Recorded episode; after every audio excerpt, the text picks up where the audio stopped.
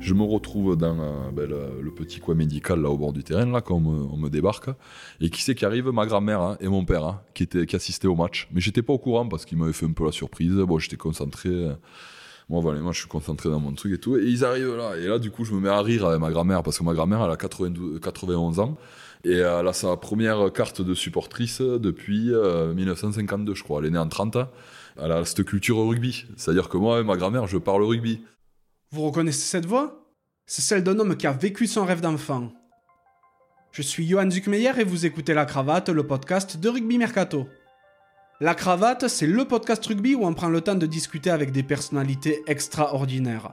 C'est un peu une bulle intemporelle où on s'autorise à échanger sur leur parcours unique parsemé de réussites et parfois d'énormes coups durs. Fier représentant d'une illustre famille narbonnaise, c'est dans les travées du stade municipal que mon invité est piqué tout jeune par le virus d'Olovali. S'inspirant de ses aînés, il fait ses classes au Racing Club Narbonnais jusqu'à en devenir le capitaine de l'équipe Fagnon à seulement 20 ans.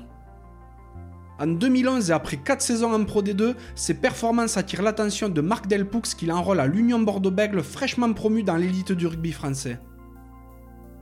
À l'image du club, mon invité confirme son potentiel jusqu'à devenir cette fois capitaine de l'équipe girondine.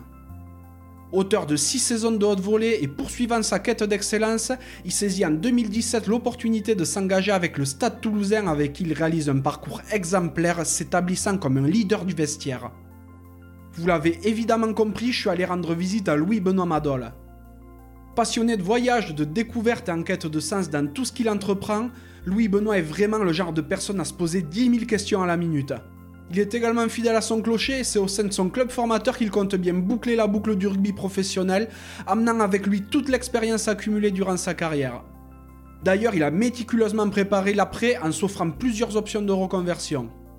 Je me suis régalé en compagnie de Louis Benoît. Du genre discret, il s'est pourtant livré comme rarement au cours de notre échange et j'ai adoré découvrir l'homme derrière le joueur. Si ce podcast vous plaît, n'hésitez pas à le noter 5 sur 5 sur Apple Podcast ou la plateforme de votre choix, à laisser un commentaire sympa et à le partager autour de vous. Ça fait super plaisir et ça aiderait vraiment la cravate à se faire reconnaître. Vous pouvez également soutenir mon travail via vos tips en vous rendant sur le lien en description de l'épisode. Trêve de bavardage et place à la conversation.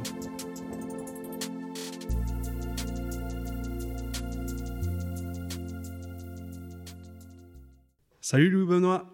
Salut. Comment vas-tu? Très bien, très bien. Merci de me recevoir aujourd'hui. Hein. On est vraiment dans le sein des saints, donc on est dans le vestiaire du, de l'équipe 1 du stade. Donc c'est euh, trop trop top pour euh, quelqu'un qui aime beaucoup le stade toulousain comme moi. Je suis comme un gitan au sein de la caravane là. c'est mon petit cadeau, on va dire. Ah, c'est gentil, merci beaucoup. Je suis super content que tu aies accepté mon invitation qui a été initiée par ton ami Laurent Delboulbès que, j'en profite pour saluer. Tu peux m'expliquer un peu la relation que vous entretenez tous les deux? Ouais, Lolo, l'histoire, elle est simple, c'est que la première année euh, de l'UBB en top 14, on est tous les deux, euh, du coup, euh, en stage de préparation. Et on fait une fameuse séance que notre ami Ludovic Lousteau nous a préparée à Mussonville, à côté de Bègle. Et en fait, ce lien d'amitié, il vient de là, c'est qu'il nous a fait faire, pour ceux qui connaissent un peu la prépa physique, 5 fois 1500 mètres. Ah oui. Donc du coup, Laurent Lobes, comme c'est un pilier mobile, euh, il se retrouvait à les troisième ligne. Et ça, ça lui a, ça lui a fait plaisir. Donc du coup, euh, voilà, ben, nous on s'est retrouvé, moi le troisième ligne qui venait de Pro D2, euh, qui était en phase de développement, je me suis retrouvé avec lui à, faire les 5 fois 1500 et c'est vrai qu'on se, on était côte à côte sur quasiment les, toutes les séries et moi au mental j'allais chercher un peu les troisième lignes sur la fin des 1500. Et c'est vrai que après cette séance, on, ne s'est plus quitté parce que on avait ce goût du travail en commun, on a transpiré ensemble et c'est vrai que ça a, forgé. Voilà. Et puis après, bien évidemment, il y a toutes les péripéties qu'on a pu vivre quand on était à l'Union et puis rester en contact. Et puis a des valeurs. Il a des valeurs qu'on partage, donc euh, bien évidemment, c'est un très bon ami. Et euh, c'est vrai que te concernant, on connaît tous euh, Louis-Benoît Madol, le troisième ligne, besogneux, vaillantas, qui est, euh, qui est passé par Narbonne, par euh, l'UBB, donc par le stade toulousain.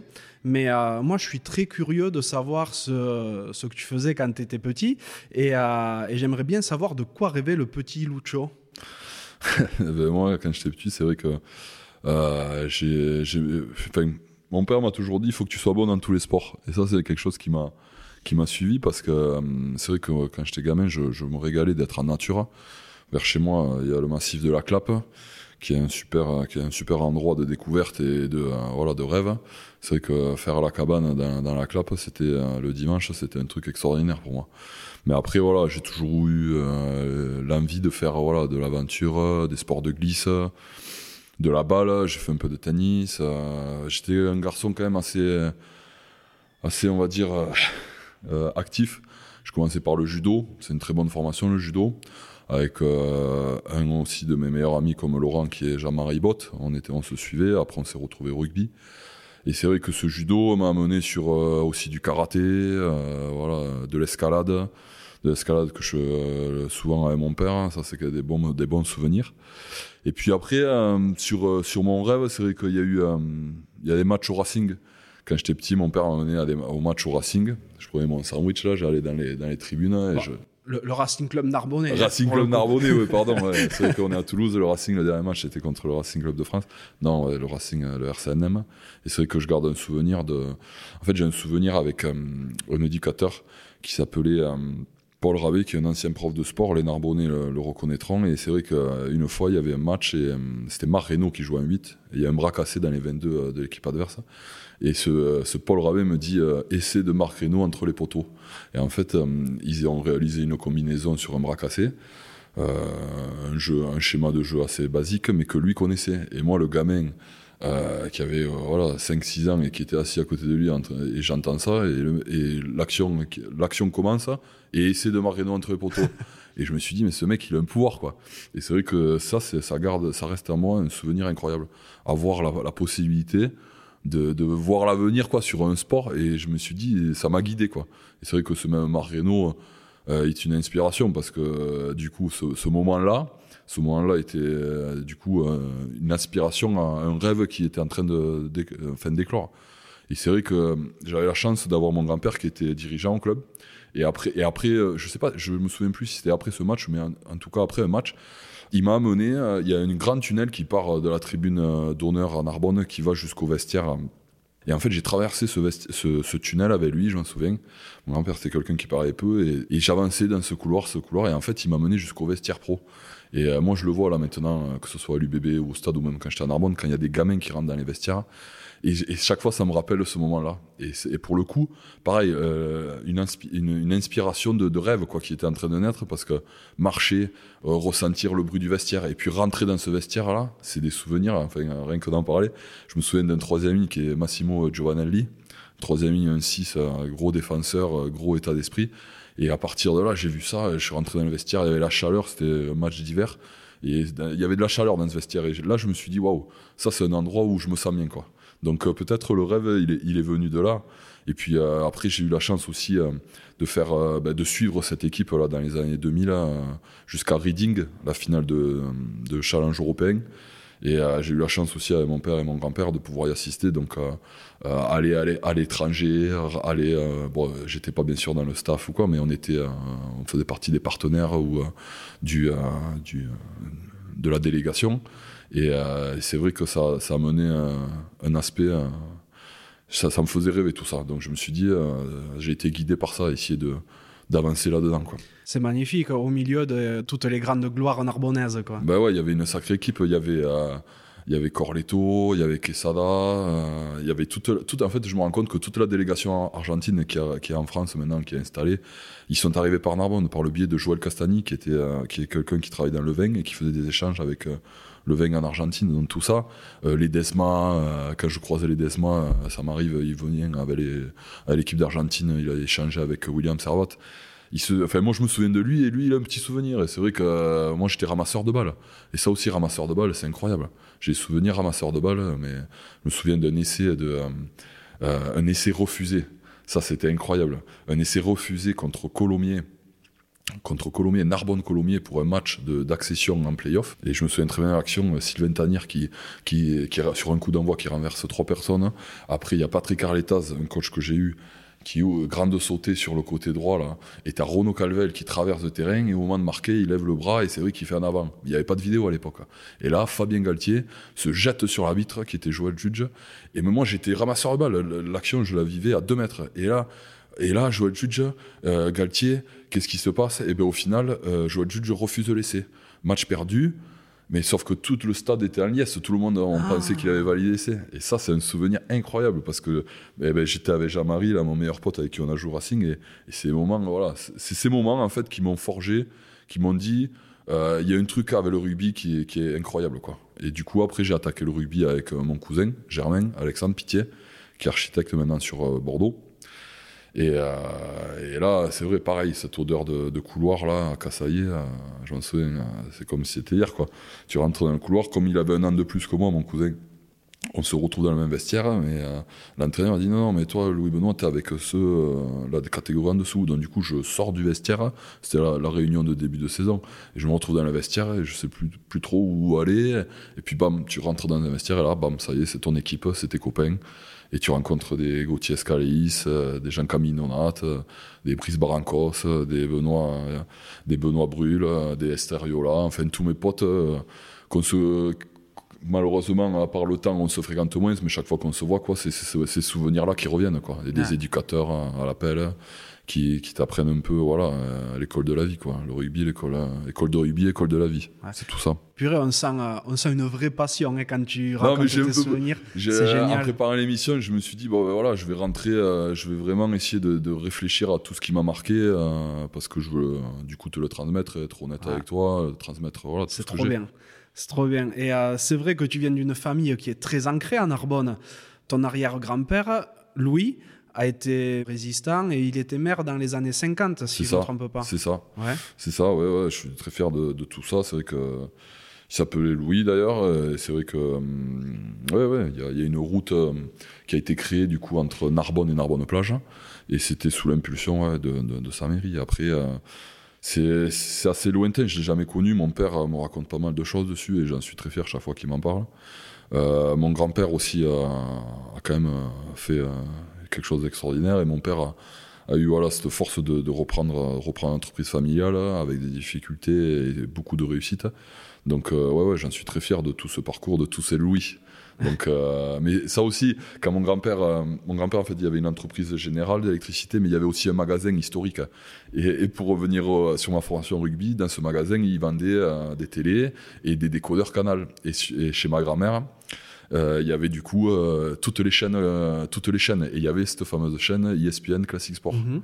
Et ça, et mon cousin, mais des heures à regarder euh, tous les matchs du tournoi Ah, euh, des années. euh, En noir et blanc. le, le tournoi gagné par la même équipe, le tournoi, le Grand Chelem gagné, je crois que c'est en 79 ou en 78, peut-être que je me trompe. Euh, ouais, ou 77, on fait dans ces eaux Ouais, voilà, ça, et des matchs. Et alors, moi, le match qui m'a le plus marqué, parce que j'avais du coup un acteur quand j'ai j'ai fait ma formation, c'est Patrick Salas, Mhm. ancien numéro 8, euh, pilier gauche numéro 8. Et en fait, euh, quand j'étais aspirant au centre de formation Narbonne, c'est lui qui, euh, qui m'a raconté ce premier match gagné de la France le 14 juillet 79 à Auckland. Ah oui, non, Donc du coup, et en fait, il me racontait l'anecdote que ce match, il aurait pas dû le jouer. Que les sélectionneurs avaient fait, il y a eu un blessé et dans la nuit, il était, voilà, il était allé euh, déambuler un peu à Auckland et le lendemain, il lui disait t'es titulaire et il fait le match de sa vie. Et ça, il me l'a retransmis. Ça aussi dans l'aspect euh, rêve. Je me suis dit voilà, euh, faire des choses extraordinaires en faisant du rugby, ça, ça me plaît quoi. Ouais. Ça, ça me plaît énormément. Et donc c'est vrai, donc on, on parlait de ton arrière-grand-père, il y a même une stèle à son effigie à, à Narbonne, et tous les 25 août, à la Saint-Louis, il y a une euh, célébration qui lui est rendue. Exactement, ouais. Exactement. Ça coïncide avec le premier match euh, de championnat top 14. hein. Donc euh, c'est vrai que euh, quand il y a des déplacements sur le premier match, euh, ben, dans la nuit, ben, je, fais le, maximum pour revenir le 25 août. Et c'est vrai que c'est un moment familial assez fort parce que du coup c'est un devoir de mémoire hein, et très fier de pouvoir participer à ça. C'est Claude Calvette qui est le président de l'association Souvenir Louis Madol, impulsé au début par voilà, des anciens conseillers municipaux qui sont ils symbolisaient quelque chose. Mon arrière-grand-père et toute la famille a essayé voilà, de, de, porter ses valeurs haut et fort. Bon, et c'est vrai que euh, il y a eu, c'est une petite un petit aparté que je vais faire parce que je sais que ton humilité t'empêchera de- d'en parler, mais en, euh, en 2013, tu as été décoré, toi, le jour de cette, euh, de cette célébration, parce que tu as sauvé quelque temps avant quelqu'un de la noyade à Narbonne. Ouais, c'est vrai. Ben, j'avais eu un match amical à, Toulon et j'étais rentré le lendemain en train. Et c'est vrai que le soir, euh, le soir arrivé sur Narbonne plage avec ma compagne, on était allé se balader en bord de mer et on avait vu euh, une personne qui était en difficulté. Donc euh, Sandra, mon épouse, a de suite appelé les, les pompiers et moi, je, naturellement, je suis allé le chercher. C'était pas grand chose, mais bon, au final, je pense que ça lui a permis de, de lui sauver la vie. Mais bon, c'était après, voilà, ceux qui vivent proche de l'océan, là, c'est dangereux, mais c'est vrai, la Méditerranée, il peut y avoir quand même des périodes, des vagues, des vagues de fond euh, assez dangereuses. Vous fêtez ça tous les 25 août, enfin, tu, vous fêtez votre, ton arrière-grand-père tous les 25 août. Si je me trompe pas, donc ton papa s'appelle Louis également, toi tu t'appelles Louis Benoît il y a un petit point commun du coup entre vous tous. Euh, vous vous appelez tous Jean-Pierre quoi. non, ah ouais. Et puis mon fils s'appelle Louis Victor. En fait, euh, ouais, c'est pas forcément une obligation, mais bon, ça reste euh, quelque chose, voilà, de. C'est une tradition familiale, quoi, une, coutume. Donc, euh, souvent, c'était Louis plus. mon père, c'est Louis-Jacques en second prénom. Mon grand-père, c'est Louis-Henri. Et puis, ça remonte. Il y a Louis-Augustin aussi. Et puis, ça remonte, ouais. D'accord. Mais c'est second prénom, moi. C'est un, enfin, c'est un second prénom. Moi, c'est un prénom composé comme mon fils. Sinon, tu as fait quel type d'études Alors, moi, j'ai commencé j'ai fait, enfin, j'ai fait le bac, et puis après, derrière, euh, j'ai fait un BTS, euh, un BTS euh, agent immobilier, parce que c'est vrai qu'il y a, il y a toujours, enfin, c'est pas une problématique, c'est qu'il y a un centre de formation, il faut faire une formation diplômante. C'est vrai que sur Narbonne, comme j'étais, j'étais sur Narbonne, il y avait une école privée qui faisait de, l'agent, un BTS agent immobilier, que j'ai suivi, mais qui n'était pas mon, désir profond en termes d'études. Mais au final, ça m'a donné de bonnes bases. Et après, euh, tout au long de ma carrière, quand même, j'ai voulu euh, passer un diplôme, on va dire, euh, d'un niveau supérieur que j'ai fait il y a très peu là, mais j'ai commencé par ça. Et après, j'ai très rapidement quand même joué en pro. Donc du coup, on va dire, je me suis, enfin, pas vite habitué, mais comme j'avais ce rêve de, jouer à l'Aigle en étant pro, et que ce rêve plus ou moins, enfin, s'est réalisé ma première titularisation face à Béziers euh, voilà, un match assez symbolique. Hein. Très rapidement, je me suis, je faisais cette formation, mais c'était pas, c'était pas mon désir. Que je regrette pas forcément parce que ça a été une étape supplémentaire pour euh, me construire. Et maintenant, dans la transmission avec les plus jeunes, j'essaie vraiment de, leur faire, voilà, pas la morale, parce que c'est pas mon, mon, objectif, mais de leur dire, euh, il faut faire des études et c'est très important. Et j'encourage, je suis bien ami avec Guillaume Marchand qui, qui a un parcours de scolaire euh, exemplaire et qui fait les efforts. Et ça, c'est important parce qu'au final, on fait tout notre carrière, on fait des efforts pour être euh, sur la feuille de match titulaire. Et en fait, faire des efforts pour, euh, pour la reconversion, c'est aussi important, quoi, j'aime dire, pour un équilibre. Tout à fait. Donc, tu commences le rugby à Narbonne relativement jeune. Comment se passe ton ascension là-bas? Oh ben moi je fais l'école de rugby. Après au collège j'ai eu un super, une super personne qui s'appelait René Bénézis. Et en fait il y avait une section rugby au collège Cité. Et euh, moi, j'ai un souvenir, euh, pareil, euh, partir à Capendu à 7 dans une voiture, et c'était René Bénézis qui nous conduisait pour aller faire un match, une NSS, mercredi midi, quoi. Et ça, c'est des souvenirs incroyables parce que il y avait une convivialité, quoi. C'était une bande. Et ça, c'est pour moi, enfin, dans l'aspect amateur, c'était vraiment le meilleur, les meilleurs souvenirs. Donc, je me construis là-dessus. Après, je vais au lycée. Pareil, il y a une section rugby, donc je baigne là-dedans avec les frères Cazotte qui s'impliquent énormément sur, sur l'aspect rugby. Euh, on a la possibilité de faire un voyage à l'étranger, on part en Irlande, on va visiter la province du Connacht. Donc du coup, euh, ça c'est voilà quoi, le rugby ça te permet de voyager, ça te permet de, découvrir euh, d'autres cultures. et puis tout pareil, toujours avec les potes. donc ça c'est quelque chose qui me qui me qui me guide quoi depuis le début. Donc comme la première question, mon rêve, voilà, c'est ça, c'est en fait, c'est la continuité du truc, quoi. Et après, derrière aussi, je fais un peu de rugby à 7 avec David Rigal, qui me sélectionne avec l'équipe du Languedoc. Pour le coup, l'aspect fédéral euh, Languedoc euh, m'a énormément apporté. Le rugby à 7, c'est un état d'esprit, c'est ne jamais lâcher, même si euh, le joueur part marqué, il faut tout le temps se mettre derrière, essayer de le contrer, un peu à la Max Médard contre Basse il y a quelques années. C'est ça, et ça, ça m'a plu. Et on a, on a eu la possibilité d'aller à Moscou, faire un tournoi de rugby à 7 à Moscou.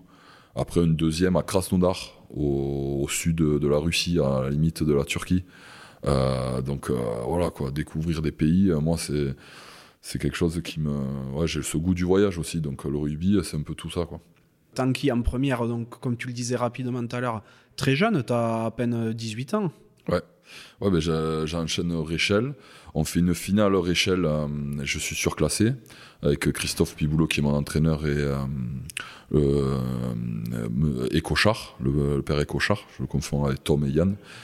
Et derrière, en fait, je rentre au centre de formation. Et en fait, il y a eu voilà, un cycle où il y a eu des troisième lignes pro qui se sont blessés, notamment Jean-Marie Bizarro. Euh, et, euh, du coup, euh, j'ai la possibilité d'être remplaçant à Mont-de-Marsan pour ma première feuille de match en Pro D2. Ah, du coup, tu t'imposes rapidement, d'abord comme titulaire, mais ensuite même comme capitaine. Ouais, ben, il y a une super génération, Réchel qui, est montante. Elle est Benjamin Beau, Brichenko, Sébastien Régis, Arnaud Ramé, et j'en oublie. Et en fait, euh, voilà, il y a vraiment un esprit de corps dans cette équipe et on a envie tous d'être pros, de, porter euh, le club. Il y a les entraîneurs, il y a Henri Ferro aussi, euh, manager, Patrick Arletaz. Mais ça, ça, ils arrivent voilà, sur l'année, il me semble, 2008. Juste avant, la personne qui m'avait lancé, c'était Régisson. D'accord. Que j'ai suivi après toute ma carrière. Donc c'est vrai que c'est Régisson qui me lance, moi, dans le grand bain, qui me fait confiance, qui a perçu à moi des, des choses, voilà rugbystique euh, qui, qui, lui était, euh, on va dire, euh, il avait vu en moi un joueur pro. Donc, donc voilà, et c'est vrai que ça se passe bien, ça se passe bien, je joue, je me régale. voilà, après, quand, quand, on a 18 ans, qu'on joue en pro, c'est génial. quoi c'est une bonne formation au final, la Pro D2, je pense, pour un jeune ah, joueur. ça, c'est sûr. Bah, d'ailleurs, on voit de plus en plus souvent des, des ponts entre le top 14 et la Pro D2, des joueurs qui sont prêtés, comme ça se fait notamment beaucoup ici, à Toulouse. C'est ça. Et à, à cette époque-là, tu es même sélectionné en, en, équipe de France moins de 20. Ouais, je fais la Coupe du Monde moins de 20, coupe à Swansea, au Pays de Galles avec une belle génération, euh, Para, Bastaro, Chavancy, Maestri, Adam Jolac, et j'en oublie bien sûr, mais. Julien euh, Dumora, non aussi. Julien Dumora aussi, ouais, que j'ai revu là il y a pas longtemps. Ah non, ouais. non, mais c'est un bon gars, il vient chasser en plus euh, vers, euh, dans l'Aude. Mhm. On avait passé, il y avait aussi ah, Thierry, Thierry, Lacrampe. Ah, ben oui, Thierry. oui. Bien sûr. Donc tu restes 4 euh, saisons, enfin tu, joues 4 saisons en équipe 1 et ensuite tu files du côté de Bordeaux. Comment ça se passe tout ça? Ben En fait dans mon contrat j'avais euh, une option de, pouvoir aller en top 14 parce que moi mon objectif euh, une fois que j'avais atteint le premier c'est-à-dire de, jouer en pro c'était d'aller parce que moi je regardais tous les matchs le vendredi le top 16 à l'époque et le top 14 quoi. donc je me régalais de voir des, des matchs de des matchs de haut niveau. Et en fait, euh, comme j'avais goûté un peu aux, équipes euh, de France, je me suis toujours projeté dans euh, essayer d'atteindre le niveau supérieur. Et c'est vrai que Marc Delpoux m'appelle et me dit Tiens, il y a une place qui t'attend à, l'UBB. Et c'était en, fin de saison. Je crois que j'avais rattaqué ma préparation individuelle pour la saison d'après avec Narbonne. Et ça se fait au, tout dernier moment. Et je me retrouve. Je me retrouve à Bordeaux, comme ça, là, bam un Bordeaux promu en top 14. Ouais, ouais, une nouvelle aventure. Euh, une nouvelle aventure. Il y a une place qui se libère. Euh, il y a une place qui se libère un peu au dernier moment, un joueur qui part au stade français et moi qui, moi qui arrive, voilà, le jeu des chaises musicales dans un effectif. Quoi. Là, bon, tu, tu fais rapidement ton trou aussi, du coup. Ouais, c'est très formateur pour le coup. Première année très très très fort, fort euh, en formation, très difficile, mais au, au final, ça fait partie de voilà, maintenant, avec mon recul, je me dis, c'est ces étapes, euh, ces passages, en fait, il y a des passages dans les carrières. Celle-là, elle a été difficile. Ce qui est peut-être important aussi, c'est que tu arrives dans ce club alors que toi, tu es en pleine ascension, mais le club aussi, il est en train de se structurer. Première année en top 14, et tu arrives à grandir en même temps que lui. C'est ça, c'est que euh, au début, euh, je suis pas sur le premier match, j'y suis pas. Après, on va à Clermont. Dans mon premier match de top 14, je le fais à Clermont. On fait un match correct dans l'engagement, dans le contenu, il y avait quelque chose de bien, mais après le score est pas là. Mais par contre, euh, j'ai montré des choses intéressantes. Et derrière, je me retrouve titulaire pour le premier match euh, à Chaban. Il commençait déjà à délocaliser. Donc euh, je me retrouve à, Chaban contre Toulon. À l'époque, c'était le Toulon de Saint-André. Et ça se passe pas, ça se passe pas bien pour moi. En termes perso, je fais pas une bonne performance, je prends un carton jaune. Et au final, voilà, j'ai tous les points à travailler sur si je veux être un bon joueur qui sont mis voilà, en exergue sur ce match. Donc du coup, euh, je prends un peu de frigo, comme on dit dans le jargon, et euh, je me mets au travail. Quoi. Je me mets au travail euh, avec un mec que j'ai déjà cité, qui est Ludovic Lousteau, qui m'a, voilà, dans, mon, dans ma carrière, a quand même été très important, très dur, avec moi, mais au final très bon. C'est ça le paradoxe, c'est que c'est dur, mais c'est bon pour le joueur. Et euh, il m'a fait progresser. M'a fait progresser sur ma capacité à répéter les tâches, à pouvoir se déplacer. Et ça, c'est une bonne base au final. C'est une très bonne base. Donc du coup, les années que tu passes à, l'UBB, vous êtes en progression plutôt constante hein, au début, c'est-à-dire que ben, vous, arrivez à acquérir votre, votre maintien en, top 14, puis vous montez un petit peu dans la hiérarchie. Vous êtes habitué au début de saison canon, et après, ça, ça tombe un petit peu. Toi, comment tu vis tout ça de l'intérieur? Mais Déjà, moi, la première année, euh, comme quand je dis qu'elle était difficile, c'est qu'à la fin de l'année, euh, euh Mardel Poux part pour Perpignan. Et moi, j'ai rendez-vous du coup avec la nouvelle direction qui est ben, Raphaël Ibanez et qui me dit voilà, je pense que il va falloir, si tu peux trouver un autre club, tu seras pas forcément dans les plans parce qu'on a un profil, on veut un petit gratteur, un longiligne, on l'a, Hugh Chalmer, on a Mathieu Clarkin en 8. Donc moi, j'ai 21 ans à cette époque-là et je me retrouve un peu euh, en difficulté. Euh, et j'avais un contrat dedans. Je dis non, non, moi je veux honorer mon contrat parce que je veux euh, m'entraîner avec des joueurs de top 14. Je veux encore, je suis, à mon sens, je suis en période de formation pour être un bon joueur. Donc je fais le contrat moral de ne pas mettre voilà, une mauvaise ambiance. Au contraire, je veux continuer à l'aventure sachant que tu joueras pas, peut-être, potentiellement. Pas, sachant que je jouais pas, mais sachant que euh, y a une nouvelle dynamique qui s'installe. Euh, après, c'est honnête de dire voilà, nous, on considère qu'on va avoir un profil d'équipe comme ça. C'est le rôle du coach, du manager. Je l'ai écouté, je lui ai répondu calmement. Je lui ai dit pas de problème, je vais m'accrocher, je vais bosser. Et au final, ça a été un peu mon, euh, mon leitmotiv sur cette deuxième année à l'UBB. Et j'ai envie de dire, voilà, le, travail paye, quoi. J'ai bossé et ça a payé parce que petit à petit, on arrive dans une étape où, eh ben, l'UBB se structure et l'UBB euh, se maintient déjà parce que bon, faut pas se cacher. Euh, euh, moi, première année, c'était le maintien. On l'obtient avec difficulté, mais on l'obtient. La deuxième année, pareil on l'obtient, mais c'est pas facile. D'ailleurs, on l'obtient une journée avant la fin sur un match nul à Castres. Et c'était mon premier capitanat avec l'UBB premier capitanat en cours de match. Mhm. Donc, mais c'est des signes forts pour moi parce qu'au final, de partir du moment où euh, tu essaies de trouver un autre horizon, euh, non, je reste, je bosse, et toute l'équipe, tout l'aspect équipe euh, progresse et se maintient, c'est des, des, signes forts. Quoi. Donc je remercie voilà, Laurent de m'avoir permis, de, Laurent Marty de, m'avoir permis déjà cette aventure UBB et de m'avoir conservé. Euh, m'avoir dit ok, ben, si tu veux rester, tu restes, mais par contre il va falloir s'y mettre. Et un mec comme Ludo Lustre, ça m'a énormément aidé. Ouais. D'ailleurs, ce que tu dis là, c'est quand même super fort parce que la même saison, tu passes de t'es pas dans les plans du tout à obtenir un capitanat même en cours de match quoi. Ouais, bah, c'est ça, c'est ça le rugby aussi, c'est ça qui me plaît. Tu es en difficulté, mais voilà, on se resserre, on bosse. Euh, euh, c'est notamment ces moments-là que je te parlais en, préambule de Laurent Deloubet, c'est sûr que voilà, ces moments, il faut pas se lâcher quoi, faut bosser. Euh, cette année-là, je crois qu'on perd 10 matchs d'affilée et on on se lâche pas. D'ailleurs, on a, on a toujours des liens euh, avec euh, tous les mecs qui ont vécu cette, cette période-là à l'UBB. Maintenant, l'UBB, c'est sûr, ça résonne euh, dans le top 6. même si, voilà, pour l'instant, ils n'ont pas encore franchi le truc, alors que bon, l'année dernière, ils étaient bien embarqués. Mais c'est tout cet état d'esprit quoi, qui, sont les fondations de l'UBB, je pense. Des Olé Aveilly, des, des Justin Pearl, des Cameron Tréolard. Cameron Tréolard, très très bon joueur, très super mec, super mec qui m'a énormément appris dans la transmission. Il euh, y, a tout ça, il y a tout ça à l'UBB. Et au final, c'est vrai que peut-être qu'on y viendra après, mais sur le soutien, c'est vrai que mon épouse a été, qui a été incroyable sur, sur mon, ce, soutien par rapport à cette année-là, parce que c'est une année de transition au final. Si je décide de, repartir dans un autre projet, ben, je fais pas ce que je fais euh, par la suite. Là, tu passes cette, cette saison et euh, dès 2015, ensuite, tu es euh, nommé capitaine, tu succèdes à Mathieu Clarkin. Ben Mathieu, il était dans la transmission. Euh, après, il a eu des petits pépins physiques. J'ai fait l'intérim.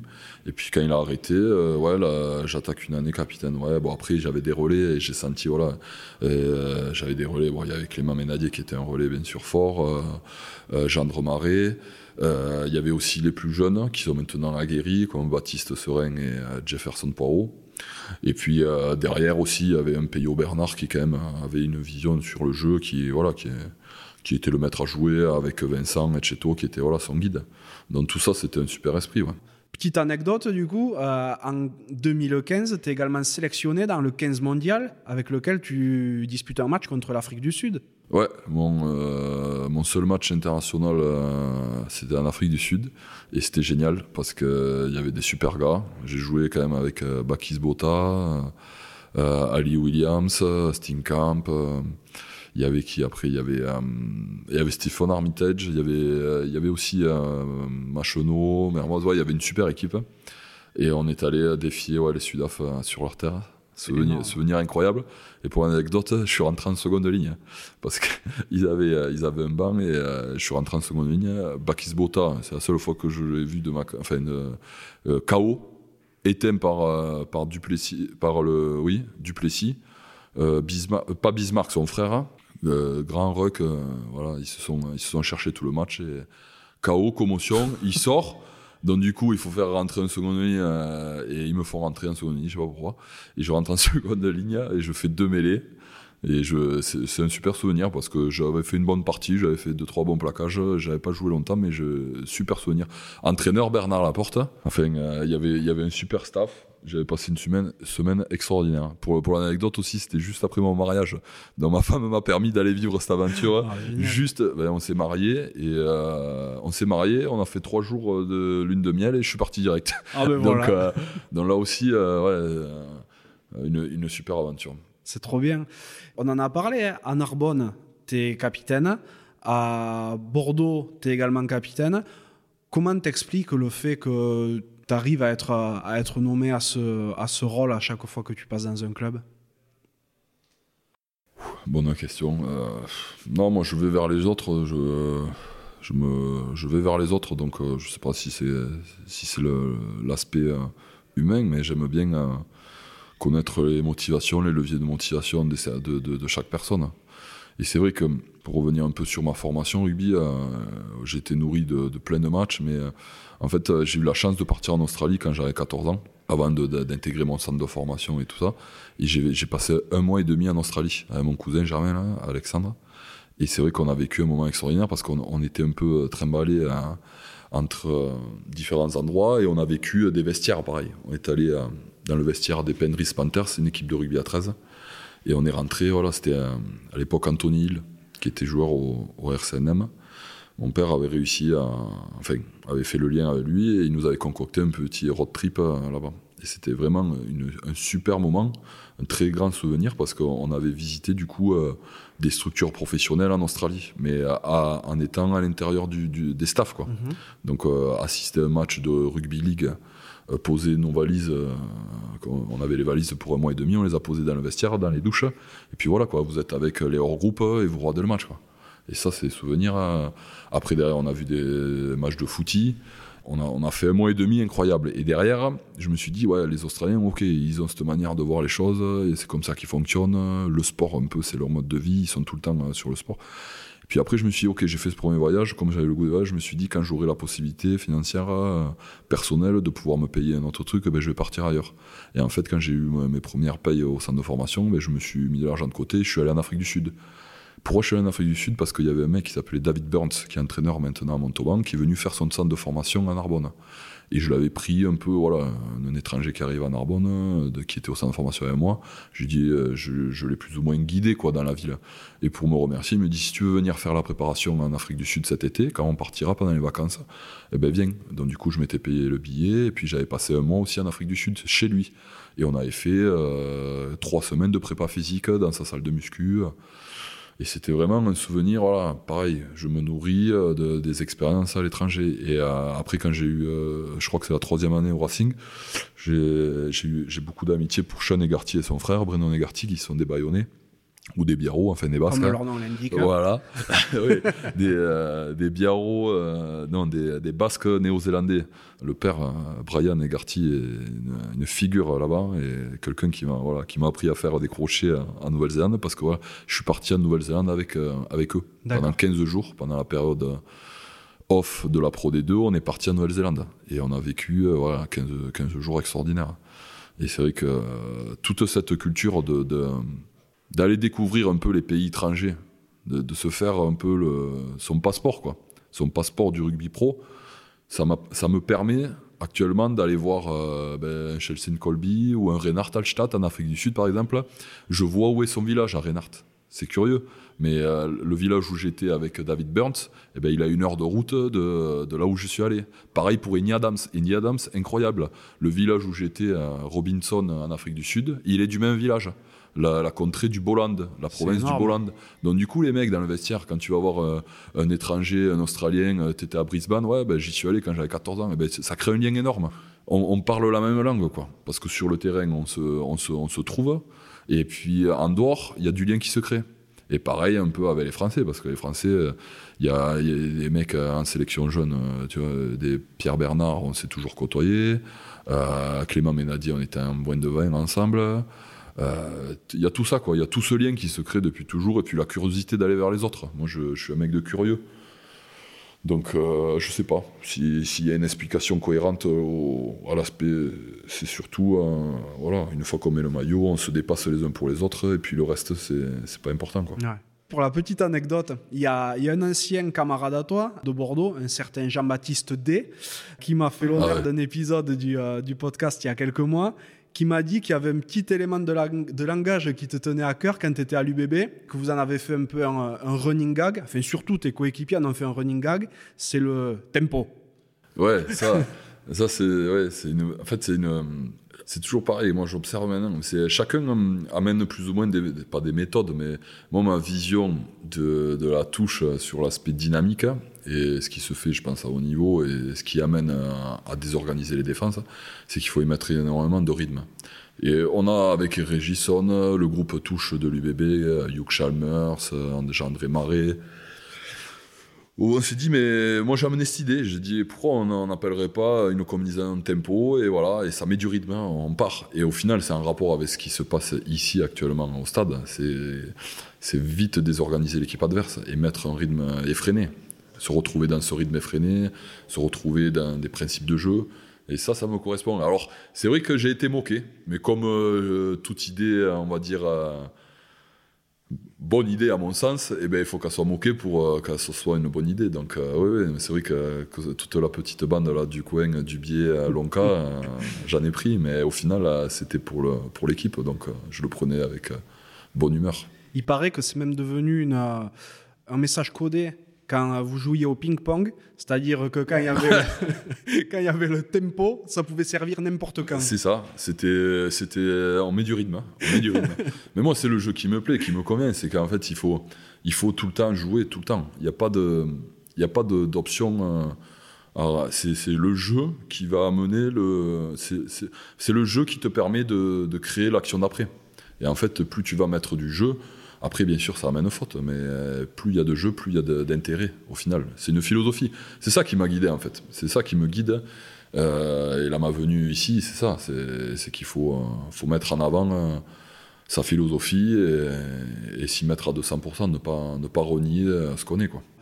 C'est vrai que sur ta dernière saison à l'UBB, relativement moyenne du point de vue collectif, vous achevez le championnat à la 11e place, donc euh, c'est pas top. Il y a ton départ vers le Stade toulousain qui est annoncé en octobre. Ouais, exactement. Mais c'est vrai que ça, ça fait euh, en octobre. Puis bon, euh, moi je voulais être transparent avec tout le club, donc c'est vrai que j'ai eu un premier Laurent Marty, on a eu un échange euh, assez franc, et voilà, il a compris. Il a compris mon échange et ce que je, les intentions que j'avais. Dans cet aspect voilà de sans faire des honneurs à l'UBB dans, cet aspect voilà progression euh, étape euh, qui est une carrière pro et, voilà il y a des il y a des passages c'est très rare de faire toute sa carrière dans un club euh, c'est des choses que, que j'observe et qui sont vraiment impressionnantes. Mais moi j'avais cette envie voilà de, de découvrir une autre une autre identité l'identité de l'UBB, c'était voilà une progression. Là, le fait de venir à Toulouse, c'était euh, un peu l'institution. Donc, euh, je voulais découvrir ça dans ma carrière. Comment l'institution Stade Toulousain vivait, comment elle était créée, quelle était l'identité de jeu, l'identité de club, l'esprit famille qu'il y a ici. C'est tout ça que je voulais découvrir. Comment se crée cette opportunité un petit peu? C'est Pierre-Henri Broncan qui me fait le lien mon agent. Euh, en fait, euh, c'est curieux, hein, ça se, fait comme ça. Pierre-Henri Boncan qui contacte mon agent. Mon agent me dit écoute, euh, il y a Toulouse qui s'intéresse. Après, Hugo Mola, attention, c'est Pierre-Henri Broca avec Hugo Mola, parce qu'Hugo Mola, il me suit depuis le début. Parce qu'il y a une personne qui s'appelle Laurent Balu, qui est actuellement l'entraîneur du RCNM, qui est, qui est, qui est pote, enfin qui est ami avec, le, avec Hugo Mola. Et quand je commençais à jouer à Narbonne, Hugo Mola était à Brive, et puis bon, il m'observait, bon voilà. Et en fait, Hugo Mola et Pierre-Henri Broncan, ils me mettent un peu le grappin dessus, et puis voilà. ça se fait, on va dire. Ouais, ça se fait. Donc, ben, effectivement, tu arrives à, à, Toulouse en 2017. Ouais. Et première saison, déjà, tu as beaucoup de temps de jeu. Ouais, ben, c'est vrai qu'il y, y, avait un aspect transition ici parce qu'il il y avait voilà, des joueurs hors du commun qui ont marqué l'histoire du rugby français. Euh, ici, et c'est vrai qu'il y avait un cycle qui se terminait. Et, euh, moi, j'arrive sur un peu la transition, et c'est vrai que je joue beaucoup d'entrées pour, euh, pour amener un peu de liaison avec dans une équipe qui se reconstruit, bon, avec euh, des Charlie Famina qui arrivent de Nouvelle-Zélande, des Chelsea Colby, euh, Zach Holmes, Antoine Dupont, avec qui euh, j'ai fait ma, première, mon intégration. Quoi. On fait l'intégration ensemble et c'est vrai qu'il y a une super dynamique qui s'enclenche. Et on, fait, on retrouve les phases finales. Hein. On retrouve les phases finales, on fait un barrage. Et c'est vrai que c'est bon, extraordinaire de pouvoir intégrer voilà, un club comme, comme le Stade et retrouver, on va dire la place qui est, qui est la sienne, c'est-à-dire les phases finales. Mais tu en parles là justement, tu dis que tu es arrivé ici pour donner du lien un petit peu avec tous les nouveaux arrivants et autres. Sans te faire injure, t'es pas le joueur qui a la plus grande notoriété dans le, dans le vestiaire toulousain, même à ce moment-là, tu vois. Et euh, comment ils arrivent à détecter chez toi cette capacité peut-être à donner du lien entre tout le monde? Ah ben Ça, c'est la capacité des coachs de, de, sentir les joueurs. Après, voilà, ça parle. Euh, il y a la visibilité du top 14, Canal, tout ça, mais à l'intérieur des vestiaires, il y a, les gens. Euh, voilà, enfin, moi, je sais pas. Euh, Hugo Mola, il a perçu à moi quelqu'un qui pouvait amener quelque chose. donc, j'ai amené ce que je pouvais faire. Après, euh, moi, je pense que ce qui, moi, c'est mon intérêt, c'est d'avoir le respect de mes partenaires. Et à partir du moment où tu es respecté par tes partenaires, eh ben, il y a quelque chose qui se crée. Et quand on met le maillot, eh ben, on va faire quelque chose de bien. Après, on peut perdre. Hein. Si l'équipe en face est meilleure, pas de souci. Mais si on est à notre niveau, il n'y a pas de raison. Voilà, c'est voir au-delà de la victoire. C'est qu'est-ce qu'on fait au quotidien. Et c'est pour ça que cette blague de JB Duby, au final, elle a du sens. C'est que euh, notre philosophie nous permet de faire ce qu'on a envie. Et si on a envie de gagner, euh, c'est pas forcément prendre les points, c'est jouer. Et ce jeu, moi, c'est ce qui me plaît, ce qui me motive. Parce que j'ai été nourri avec du jeu. J'ai été nourri avec euh, jouer ton duel, jouer debout, euh, la continuité, euh, être au soutien des trois quarts. C'est ce qui me guide. Donc, euh, l'entraîneur, il a vu ça, moi, et puis je suis venu. Et avec euh, mon humilité, j'ai bossé pour, pour, être, pour être au niveau. Après, voilà, je savais qu'il euh, y avait des joueurs comme François Cos, qui sont maintenant internationaux, qui, qui étaient en formation, comme moi j'ai pu l'être à l'UBB. Donc en fait, c'est un cycle. Hein. Une carrière, c'est un cycle. Il y, a y a différentes périodes. Et, tout ça a mené au stade des choses positives parce que tout le monde, la concurrence amène un niveau, euh, amène de la, la concurrence amène des difficultés peut-être pour certains joueurs le fait de pas trop jouer, mais au final ça tire l'équipe vers le haut et c'est l'intérêt euh, global. Donc c'est une bonne, c'est une bonne chose au final.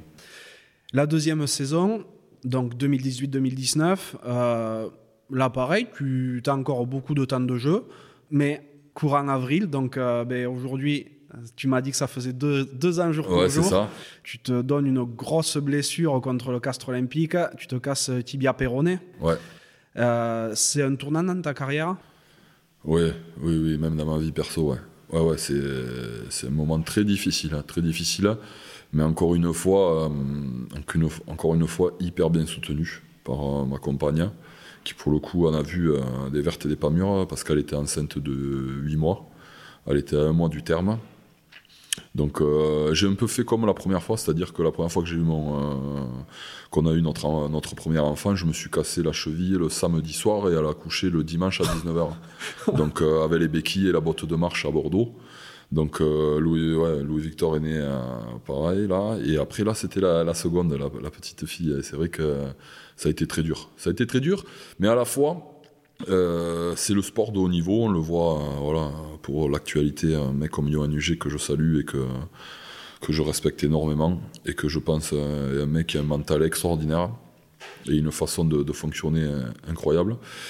C'est le sport de haut niveau. Et moi, pour ma, pour ma euh, personnellement, j'ai vécu ce moment assez euh, bizarrement parce que quand je me casse le tibia péroné, je me retrouve dans euh, ben, le, petit coin médical là au bord du terrain, là, quand on me, débarque. Et qui c'est qui arrive? Ma grand-mère hein, et mon père hein, qui, était, qui assistaient au match. Mais j'étais pas au courant parce qu'ils m'avaient fait un peu la surprise. Bon, j'étais concentré. Moi, voilà, moi, je suis concentré dans mon truc et tout. Et ils arrivent là. Et là, du coup, je me mets à rire avec ma grand-mère parce que ma grand-mère, elle a 92, 91 ans. Oh, magnifique. Et elle a sa première carte de supportrice depuis 1952, euh, je crois. Elle est née en 30 et avec euh, ben, voilà elle a cette culture au rugby c'est à dire que moi ma grand-mère je parle rugby c'est trop bien quand elle me dit euh, ils ont fait que taper dans le ballon oui mais c'est de l'occupation mais non il faut qu'ils jouent elle me dit ça et donc tu vois c'est vraiment je suis nourri à ça au jeu au truc et du coup, bon, voilà, je me, je me, je me fais. Euh, c'est une étape assez importante parce que bon, euh, c'était fracture déplacée, quoi. Mm. C'est-à-dire que ma ah, jambe, elle était cassée complet. Mm. Et, euh, et, pareil, là, j'ai mon épouse qui est, voilà, qui est incroyable, incroyable de soutien. Ma belle-mère qui, qui, prend le relais parce que bon, le quotidien est changé du jour, du jour au lendemain. sur l'aspect, voilà, une, d'une aide précieuse euh, et, c'est vrai que tout ça, ça, permet de relativiser euh, et de dire que l'entourage est, la chose la plus importante dans ces moments-là, parce qu'on a beau être joueur de top 14, euh, tout ce qu'on veut, la télé, c'est les bases solides qui permettent, qui permettent à la personne de se relever. Quoi. Et c'est ce qui s'est passé, moi. C'est ça qui m'a permis de me relever. Quoi. Et, puis, et puis voilà. Donc euh, maintenant c'est derrière, hein, mais quand, quand c'est la date anniversaire, je m'en souviens. Et ça me, ça me construit aussi sur l'aspect euh, euh, la difficulté est devenue voilà, une opportunité de travail et de, de remise en question. Ouais, tout à fait. Et euh, donc, du coup, tu te fais cette blessure. Cette année-là, vous êtes quand même champion de France, même si malheureusement, tu ne peux pas participer aux phases finales vu ton état. Et euh, tu arrives à revenir en, en Cannes quand? Enfin, en Cannes. ouais, exactement. si je peux le dire. C'est incroyable. Mon retour, c'est dix mois après. Et en fait, c'est à Agen. Je suis remplaçant. Et au moment de rentrer, bon, il y a quelque chose qui se, enfin, ça palpite quoi, euh, dix mois après. Et là, euh, c'était la crise des gilets jaunes et coupure, euh, coupure EDF. je sais pas si tu te souviens de cet Je m'en souviens, oui. Je vais pour rentrer sur le terrain, je me prépare, l'arbitre me dit allez rentrer, boum, trou noir. Et là, je me suis dit mais c'est pas possible.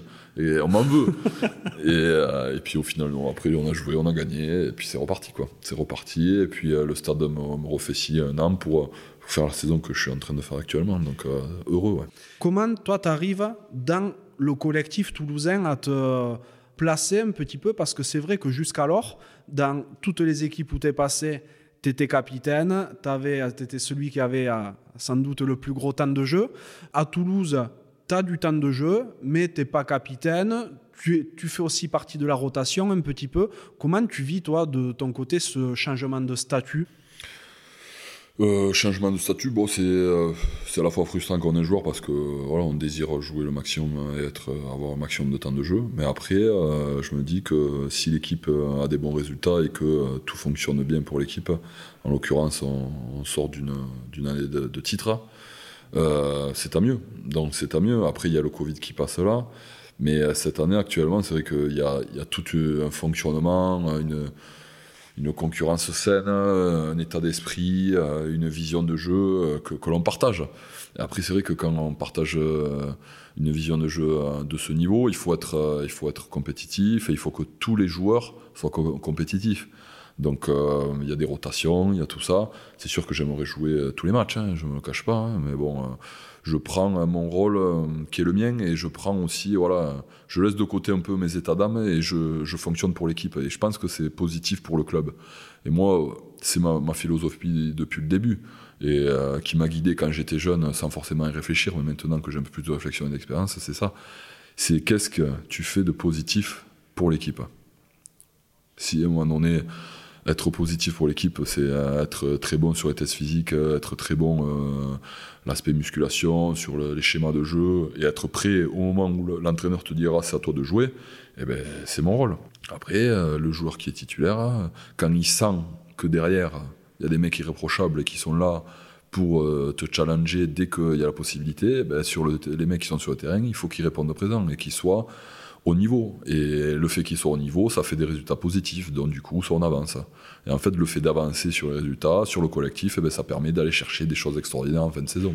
Donc c'est le club qui qui, qui, qui, qui, engage de la sérénité, des résultats, et c'est tout ça. C'est c'est un cycle, euh, c'est un cycle positif pour le club. Donc euh, je prends, je prends cette étape de cette manière. Bah, c'est énorme. Je trouve ça super beau comme état d'esprit quand même parce que il y en a beaucoup qui l'auraient pas forcément eu en ayant été capitaine dans un autre club de top 14 en plus. C'est, euh, top. Tu penses vraiment au collectif avant de penser à toi, quoi. Hein? Ouais, mais après, attention, c'est, difficile. Hein. On parle de l'entourage. Je ne cache pas qu'il y a des, moments où c'est, tendu bah, à la maison parce que bon, euh, tout le travail, euh, tout le travail engagé, tout, euh, tout le, voilà, c'est, s'engager à 100% pour avoir un résultat positif. Mais pareil, je le répète pour l'équipe. Donc euh, il y a, y a, des moments de tension, il ne faut pas se le cacher. Après, le rugby, voilà, c'est ça. Hein. Tout le monde ne se fait pas que des grands sourires hein, dans le vestiaire, en dehors, euh, dans le staff. Euh, c'est... Mais par contre, tant que c'est le, le blason qu'on a là à côté qui, qui sort gagnant, eh ben, moi, ça me va. C'est ma philosophie. Tu arrives là à la fin de ton aventure toulousaine, un petit peu? Ouais, c'est ça. Ça va se terminer le stade. Je, je l'espère de la plus belle des manières. Et c'est surtout voilà, que collectivement, on, on arrive à faire ce qu'on a envie de faire. Et après, je pense que je vais basculer sur. Euh, je, vais, je vais boucler, boucler, la boucle, comme on dit. Ah bon? Tu reviens au Ouais, je vais revenir euh, au Racing, qui m'a vu euh, grandir, qui m'a permis d'aller toucher euh, l'étage au-dessus. Et je vais revenir, euh, je vais revenir, on va dire, chez moi, hein, c'est-à-dire dans un club qui est qui a changé, je pense, parce que quand on part 10 ans de club, c'est normal qu'il ait changé. Et euh, je vais revenir voilà, avec des intentions de, jeu, parce que, à mon sens, euh, j'ai encore à donner énormément. Et donner, euh, donner transmettre, gagner, et, vivre des, moments sur le terrain avec des jeunes ou des moins jeunes, des étrangers ou des, Français, transmettre, donner, et, et, tout ça, je veux le vivre. Hein, je veux le vivre, et c'est vrai que il euh, y, y, a des clubs qui m'ont sollicité, mais ce, projet Narbonnais euh, me tient à cœur. C'est Mardel Poux qui me rappelle. Là. Donc euh, voilà, j'ai envie de dire, c'est lui qui m'a permis d'aller toucher le top 14 avec les difficultés que j'ai pu y vivre et les réussites. Euh, J'espère faire, honneur, faire honneur au maillot comme j'ai pu le, le, faire quand j'étais jeune joueur. Ouais. Rappelons en plus qu'à l'instant où on parle, Narbonne est en national, c'est-à-dire l'équivalent de la troisième division, hein, euh, parce que maintenant, national, fédéral 1, c'est plus pareil, tout ça. Euh, mais bien sûr, avec l'espoir de remonter en Pro D2, dès cette année peut-être, mais sans faire injure à ce, à ce super club, hein, c'est que de la nationale. Toi, tu as 32 ans, tu sors euh, du club le plus titré d'Europe. De, Pourquoi faire ce grand écart maintenant? Pourquoi tu te dis pas encore aller peut-être 2-3 saisons en top 14 et après revenir à la maison? Bon, parce que je veux être honnête avec moi-même, surtout. C'est que mes, mes, mes, possibilités sportives, c'est maintenant que je les ai. Si c'est pour euh, revenir dans un club qui a besoin, euh, pas d'aide, mais qui a besoin de, de joueurs voilà, qui amènent, si c'est pour aller, euh, aller gratter un contrat, ça ne m'intéresse pas. L'idée, c'est d'aller d'aller donner un, élan, une dynamique. Actuellement, il y a une équipe qui est performante. J'ai un, mec avec qui j'ai commencé qui s'appelle Louis qui est actuellement en Narbonne et que j'espère euh, va, va, va, trouver les, va trouver le maximum de choses pour aller essayer de trouver la Pro D2. Après, si c'est pas la Pro D2, ben, ça sera la nationale. Mais ce qui est, ce qui est sûr, c'est que moi, mon intention, c'est d'amener quelque chose. C'est pas euh, aller euh, chercher. Je vais chercher l'aventure du, du, du, RCNM, mais je veux amener mes compétences. Si c'est pour ne pas amener et, et aller récupérer des choses, c'est pas ça. Donc voilà, moi je veux amener quelque chose et je veux vivre une, dernière expérience qui sera difficile, attention, hein, mais qui sera, voilà, comme l'ensemble de ma carrière, en, en, phase avec ce que je, pense et ce que je, pense être. -hmm. Ton profil, ta façon de jouer, elle m'a toujours fait penser à un autre illustre stadiste, on te l'a peut-être déjà dit d'ailleurs, Jean Bouillou le genre de troisième ligne de l'ombre, pas, pas énorme niveau gabarit, mais euh, super intelligent sur le terrain, dans le déplacement, un vrai régulateur du jeu, aussi un vrai homme de club d'ailleurs, qui a toujours eu une grosse influence dans son équipe. Tu te reconnais toi un petit peu dans ce profil-là? Ouais, donc c'est sûr qu'on a des, euh, oui, on a des, atomes crochus sur euh, sur pas mal de choses. C'est vrai qu'on partage pas mal de, on fait partie aussi de voilà de l'aspect stratégique touche. On échange énormément. Oui, bien sûr, Jean, c'est quelqu'un qui, voilà, bon, qui, est quand même le joueur euh, qui a le plus de cap avec le club.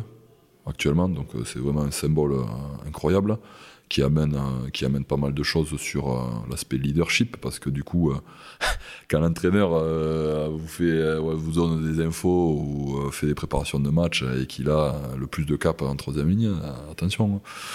Mais c'est sûr que bah, quand j'étais plus jeune, parce que pour le coup, je l'ai vu jeune joueur, quand j'avais 18 ans, j'étais en plein milieu de sa carrière, c'est sûr que c'est des, personnes qui inspirent. Inspirent en tant que caractère, euh, vision de jeu. Parce que j'ai revu, euh, moi je me régale de regarder des fois les, vieilles finales. Euh, et en 2001, là, c'est sûr que contre Clermont, et je crois qu'il a, il même pas 20 ans, il a une, un sens du jeu debout qui est, incroyable.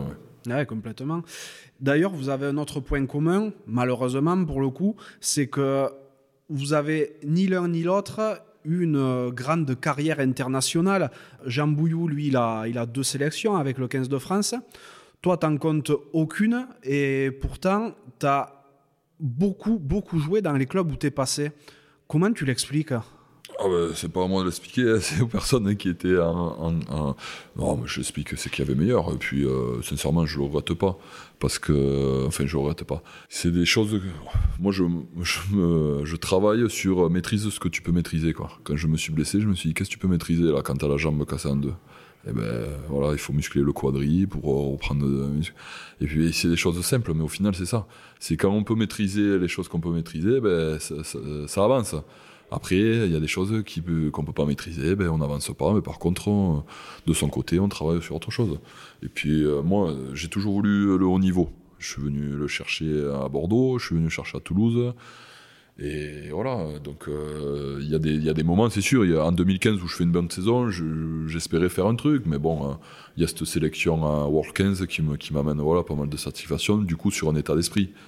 Parce que pour revenir sur l'entraîneur, c'était Robidine, l'entraîneur des trois quarts la vision du jeu, la manière dont il nous a expliqué ses schémas de jeu en une heure, parce qu'il faut savoir que sur les babas, on a une réunion d'une heure avant un apéritif, et, après on, est programmé pour faire le match. Et, ça, c'était un moment extraordinaire. Donc voilà, je m'en suis nourri quand j'étais euh, plus jeune, à moins de 20, j'ai vécu une période de Coupe du Monde entière où j'ai, pour le coup, j'ai pas mal joué. Donc c'est sûr, j'étais nourri à ça avec... Euh, c'est une fierté de, de, représenter le coq, quoi, de mettre le maillot. Mais après, j'ai énormément de fierté sur la carrière que j'ai pu faire. Ah ben, tu m'en diras tant. Non, c'est clair. Voilà, moi, je, me, je, me, questionnais sur ce fait que tu es énormément de temps de jeu en club, vraiment, et, euh, et pour le coup, euh, avoir été un peu squeezé de, de la sélection nationale, quoi. Et du coup, après ta carrière, tu comptes rester dans le milieu du rugby faire, euh, Qu'est-ce que tu comptes faire en fait? Ben, Je vais profiter de, ces euh, trois prochaines années de, rugby pro euh, au Racing Club Narbonne Méditerranée pour me former en passant un diplôme sur deux ans avec le CREPS de Toulouse. Et puis euh, pour valider voilà un diplôme qui, euh, qui me tient à cœur parce que j'ai quand même cette idée de, voilà de valider euh, certains acquis. Et puis j'ai été approché par une entreprise bordelaise qui s'appelle Capengelec dont les valeurs me correspondent et il y a un, rapport de confiance voilà qui s'est mis en place et pour une après-carrière, c'est un pas, on va dire, un premier pas vers le monde professionnel. Donc voilà, j'essaye de mettre plusieurs cordes à mon arc. Et euh, Mathieu Calès ainsi que son père me, font confiance voilà, pour euh, petit à petit euh, me structurer professionnellement sur, sur le secteur toulousain, qui sera voilà, ma priorité dès l'année prochaine du coup, sur, sur un, emploi du temps qui se calera un jour par semaine. Donc dans le cadre d'une reconversion, c'est quelque chose de positif pour moi parce que les valeurs de l'entreprise me correspondent et j'espère les porter un peu partout. Et qu'est-ce que tu ferais là-bas concrètement? Trouver des connexions, arriver à créer des engagements Capengelec, qui est une entreprise voilà, euh, euh d'engineering qui est contractant en général pour des, pour des projets avec euh, différents secteurs, énergie, santé. Donc voilà, il y a, y a, une multi, euh, multi facette, on va dire, dans l'entreprise qui, qui recherche des, des, des projets intéressants. Tu as tout à l'heure parlé de ton, de ton épouse. elle est narbonnaise aussi?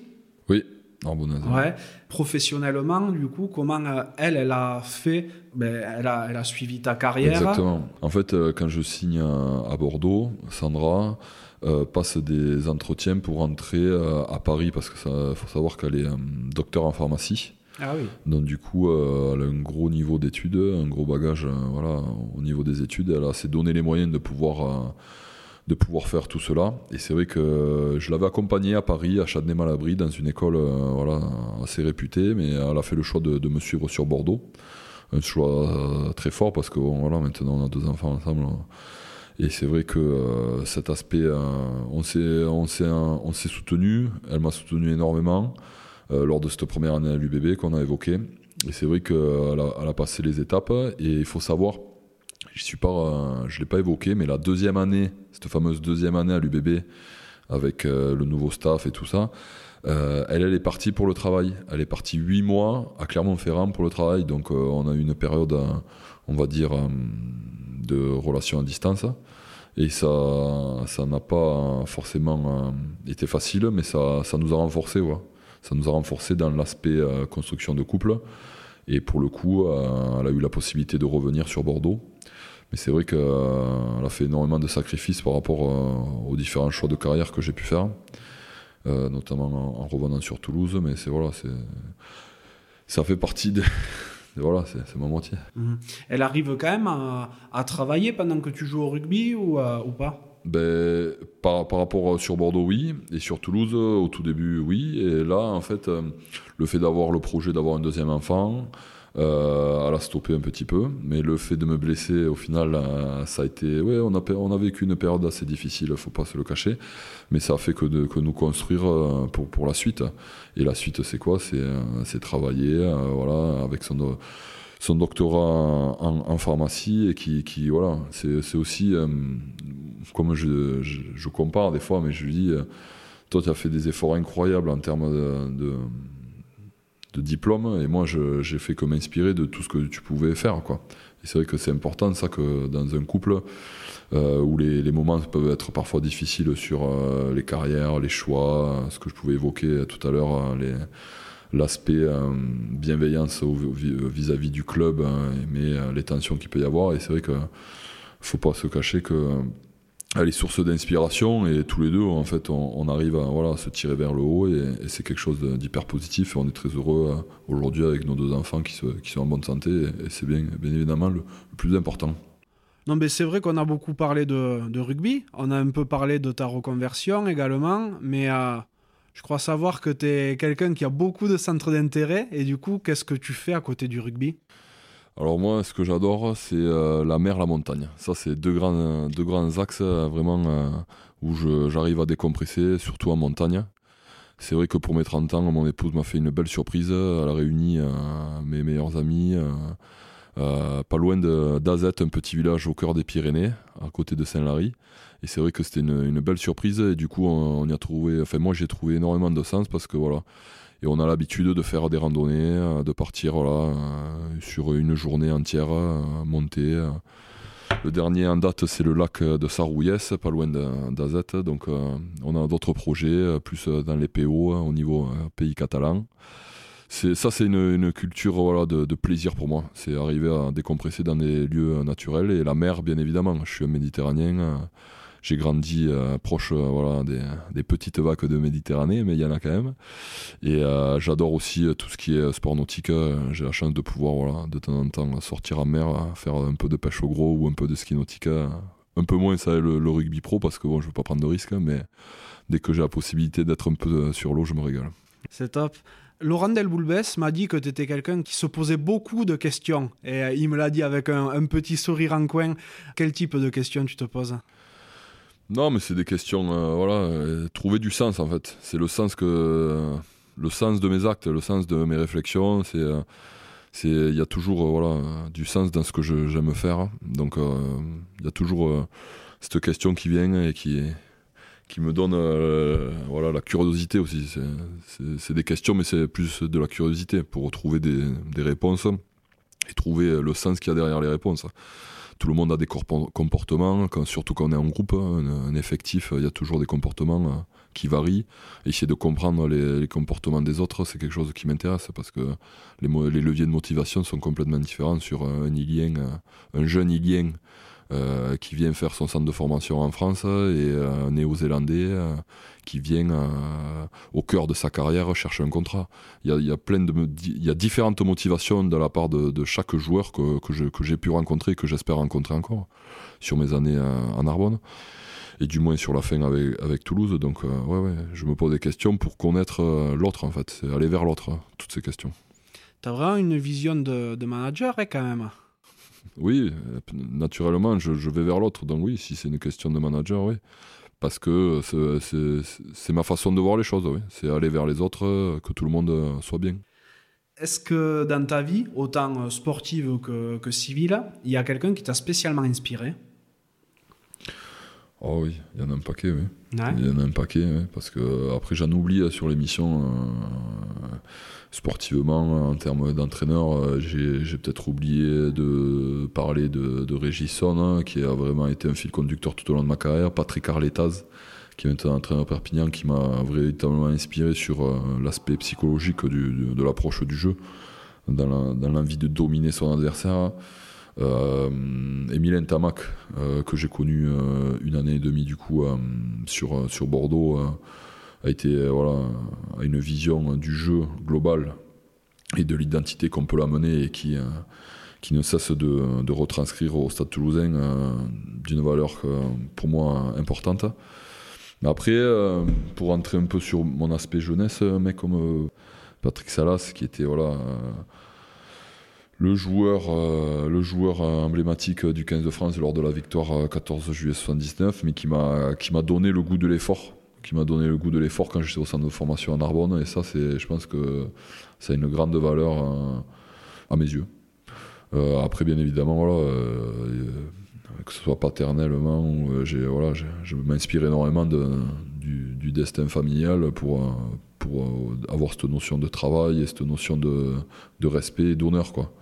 Euh, respecter la parole engagée, euh, respecter euh, les choses qui se, qui se disent. euh, C'est, quelque chose euh, qui, qui, qui m'a été transmis par que ce soit mon père ou mon grand-père. Donc, du coup, j'ai cette valeur-là et c'est, source d'inspiration, bien évidemment. Mais je pourrais en citer tellement parce que euh, j'en croise au quotidien, quoi. Euh, au club, euh, des personnes comme Thierry Savio, qui est préparateur physique des jeunes, qui a eu un rapport sur. sur la notion de rachis lombaire cervical pour la prévention des joueurs. C'est des, des personnes, c'est des, des- personnes essentielles dans le rouage d'un joueur de, de haut niveau. Donc c'est tout ça, c'est l'aspect sécurité aussi du joueur. C'est euh, les visions des préparateurs physiques que j'ai pu, euh, pu avoir tout au long de ma carrière, parce qu'au final, un joueur, plus il est en confiance, plus il est performant. Pour être en confiance, il faut qu'il soit préparé. Euh, j'ai connu euh, Ludovic Lousteau qui m'a formé moi. Après, quand je me suis blessé, il y a un mec comme Zeba Traoré qui m'a énormément apporté sur les réglages, sur euh, le, le cycle de, de, la course, euh, corriger les adaptations, que ce soit en permanence des adaptations physiques qui te permettent de qui te permettent d'avancer. Donc euh, il y a tout ça, il y a tout ça. Et euh, dans ta vie, est-ce qu'il y a un, euh, une claque qui t'a vraiment fait grandir? Ben, je pense que tout au long de l'émission, j'ai plus, je les ai plus ou moins évoqués. Que ce soit euh, ben, ma première année un peu difficile lorsque je pars à l'UBB, mais qui m'a permis de me, me- me- me faire grandir. Bien évidemment, je pense que les deux claques, et puis bon, ces deux claques qui font très mal, mais soutenues comme j'ai été soutenu, voilà, je les ai passées. Euh, ben, c'est mes blessures juste avant la naissance de mes enfants. C'est-à-dire que je me suis blessé deux fois gravement euh, lors des deux naissances des enfants. Donc voilà, euh, si je peux tirer un coup de chapeau, c'est à mon épouse, parce que bon, enfin, il faut être femme pour le vivre, mais voilà, les accouchements, quand le mari il est euh, avec les béquilles ou le, fauteuil roulant à côté, euh, ben voilà, c'est double. euh, déjà que soi, c'est quelque chose d'extraordinaire pour une femme d'accoucher. Alors, euh, ne pas avoir forcément le soutien physique, qui, en tout cas, le, soutien moral, il était là, quoi. Mais c'est vrai que ces deux étapes, c'est des. c'est voilà, il faut, il faut le vivre, le passer pour se dire voilà, ça on l'a vécu et puis maintenant on continue à avancer quoi. Quel est l'accomplissement dont tu es le plus fier? Euh, c'est vrai que cette question euh, est importante parce que c'est être, être soi-même, hein. c'est-à-dire euh, vivre les moments en étant soi-même, hein. en essayant de. Moi je prends pas mal les choses à cœur, c'est-à-dire que je. J'essaye d'être moi-même et respecter ce que je suis, quoi. Si je respecte ce que je suis, ben, pour moi, c'est un accomplissement. Après, voilà, c'est pas évident parce qu'on se donne des objectifs tout le temps, on a envie de, les atteindre. Euh, quand les objectifs ils sont pas forcément atteints ou pas de la manière, ou des fois on les atteint, mais derrière il y a des choses qui se passent pas comme on le veut. Non, non, c'est être soi-même et mon accomplissement, si ça serait ça, c'est dire ben, j'ai été ce que, ce que je voulais, être un, bon joueur de rugby. Euh, et quand, quand, quand, quand, il y a, le feu sur le terrain, euh, être au combat, quoi. Être au combat avec les autres, surtout, parce que tout seul, c'est rarement bon, quoi. Ouais. Et aujourd'hui, euh, c'est quoi tes rêves? Moi, mes rêves, c'est continuer à être heureux comme je le suis, c'est-à-dire avoir un une bonne ligne de travail en vue avec euh, différents projets et prendre au maximum de, plaisir sur le terrain et en dehors, vivre voilà, aussi les passions que je peux avoir en dehors, que ce soit à la mer ou à la montagne, et profiter. Mmh. Et on m'a dit que tu étais un grand passionné de, de, tous les sports aussi, que tu adorais suivre les résultats, les... que tu étais un boulimique un peu de ça. Ouais, exactement. C'est vrai que j'aime bien euh, aller euh, chercher les, informations euh, de tous les sports. Après, voilà, comme j'étais élevé avec cette chaîne ESPN Classic Sport, j'avais la j'ai la culture d'aller voir aussi le, Trination, Super Rugby, Super League, pour l'aspect rugby, mais je suis aussi curieux de golf, je suis curieux de tennis. Moi, très, très souvent, je me mets la chaîne info sport euh, quasiment tous les jours pour, euh, pour avoir un peu la température de tous les sports, qui, tous les résultats qu'il y a. Ah, mais justement, euh, tout à l'heure, je te parlais de, de JB Dubier qui, m'avait raconté la petite anecdote du tempo. Et il m'a dit également que très souvent, tu allais le voir après des, matchs de, basket féminin et tu lui disais Ah, Alexia, donc euh, sa femme, euh, Alexia, elle a joué, elle a mis tant de points, tout ça, tu te tiens au courant de tout en fait. Ouais, pas, pas jusqu'à savoir les temps de jeu de tout le monde, mais euh, en tout cas, je savais qu'elle avait voilà, cette aventure à, Basketland, lui qui est, qui est.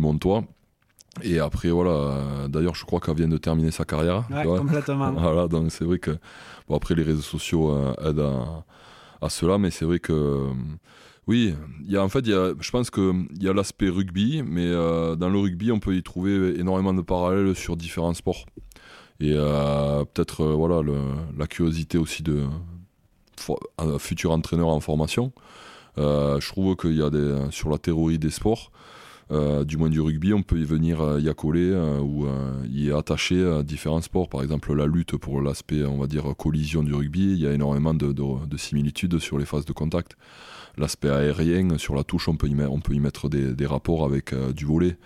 l'aspect l'aspect jeu au pied avec le golf sur des routines de golf donc je suis curieux de, de, de, de tous ces, ces différentes euh, abords qu'on peut avoir sur, euh, sur un sport et les relations qu'il peut y avoir avec les autres. C'est ça qui m'intéresse. Mais, ouais, mais c'est vrai, c'est ouf la manière dont tu expliques ça. Et on voit vraiment que tu cherches du sens dans tout ce que tu vas regarder, faire, tout ça. Quoi.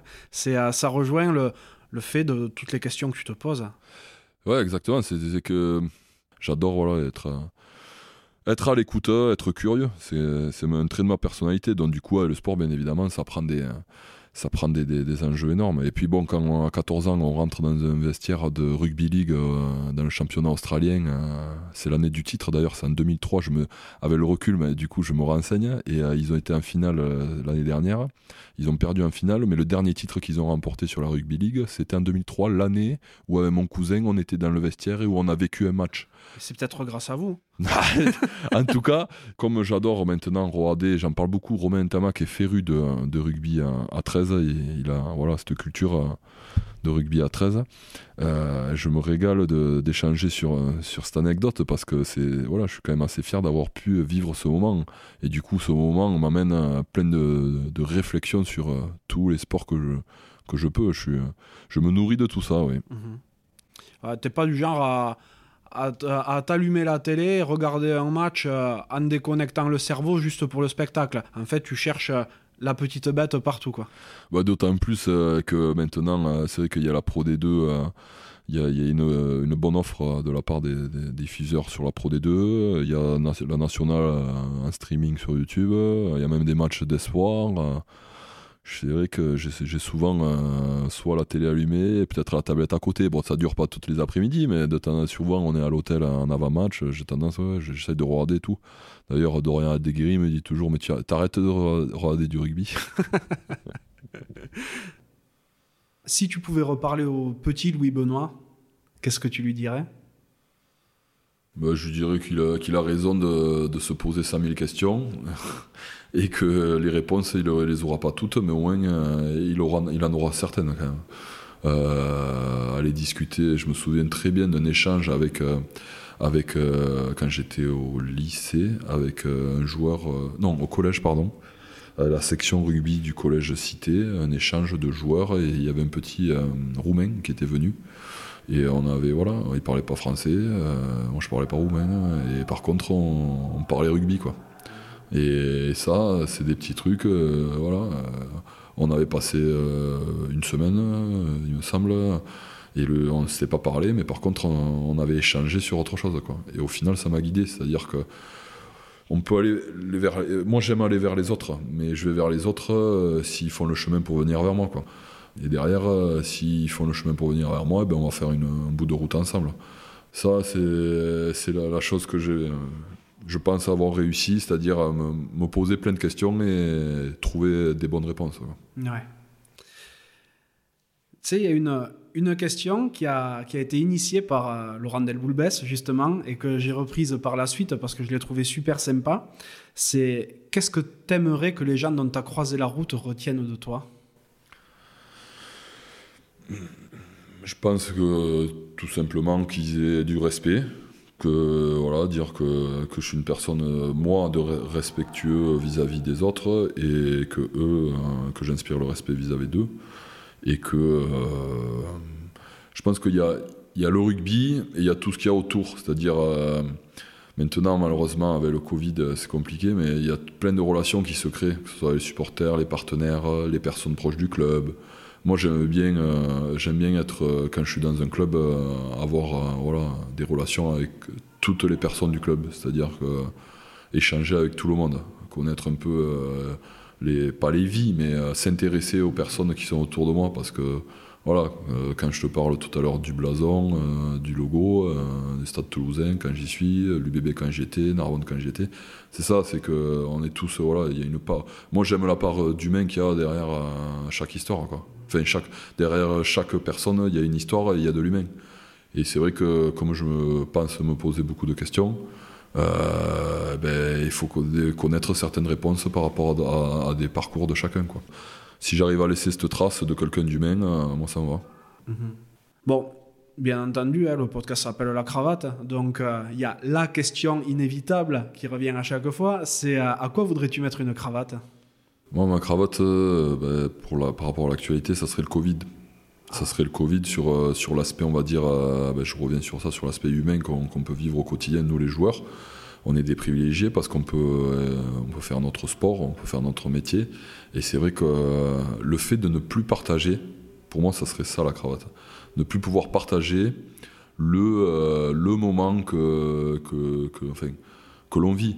Et c'est vrai que j'y reviens parce que c'est un événement assez. Euh, voilà, une blessure ce week-end là de, Johan Huget. Ce moment, j'ai eu. Voilà, c'était terrible parce que on se blesse très bien, ça arrive à tout le monde, ça fait partie d'une carrière. Mais voilà, il n'a pas eu, l'applaudissement de, tout un stade qu'il qui méritait quoi. Et ça, ça m'a. Je, je, moi, j'étais dans les tribunes, je ne participais pas au match.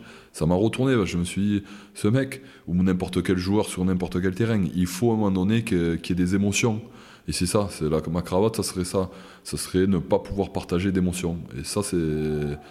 Moi qui ai un rapport à l'humain, euh, aux choses qu'on peut, que, l'on peut vivre, c'est ça. Ma cravate, c'est ne, plus pouvoir euh, partager d'émotions. Et ça, euh, j'espère que très vite, ça va changer comme ça. Euh, tout le monde trouvera son compte à partager des émotions, bonnes ou mauvaises, mais en tout cas, euh, retrouver des émotions. Quoi. C'est vrai, bon, après moi j'applaudissais devant ma télé, hein, quand même. Voilà. Je suis sûr, je suis sûr qu'il a Il entendu. Entend, ouais, exactement. c'est fort aussi, oui. C'est vrai, tu parles beaucoup d'humain depuis le départ, beaucoup de, de tout ça. C'est euh, pour l'émotion que tout ça peut procurer que tu t'es décidé à faire du rugby, que tu que tu t'es lancé corps et âme là-dedans ben, mon souvenir de rentrer dans un vestiaire, euh, une émotion incroyable, euh, je me suis dit, ouais, c'est là-dedans que je vais, vivre des moments. quoi. Puis moi, euh, sincèrement, ben, ça continue aujourd'hui, mais je de tout le temps du rugby. Moi, je finissais l'entraînement quand j'étais minime, je rentrais chez moi, je regardais la Coupe d'Europe. le samedi après-midi. dès que je pouvais regarder un match, je regardais un match.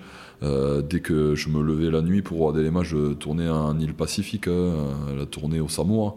C'est voilà, le Super 12 quand, au début de Canal, le Super 12, les matchs tout ça, tout ça, ça me nourrit. Donc du coup, c'est des émotions qu'il y a derrière. Hein. Et la préparation d'un match, euh, la préparation, voilà, euh, la, joie d'un vestiaire après un match, un match gagné, le vestiaire qui chante, euh, un bus qui chante quand t'es en cadet, tout ça, c'est ces émotions qui me font plaisir. Donc ouais, je me nourris de ça. Ouais. T'appréhendes pas un peu la, la redescente quand tout ça, ça se terminera?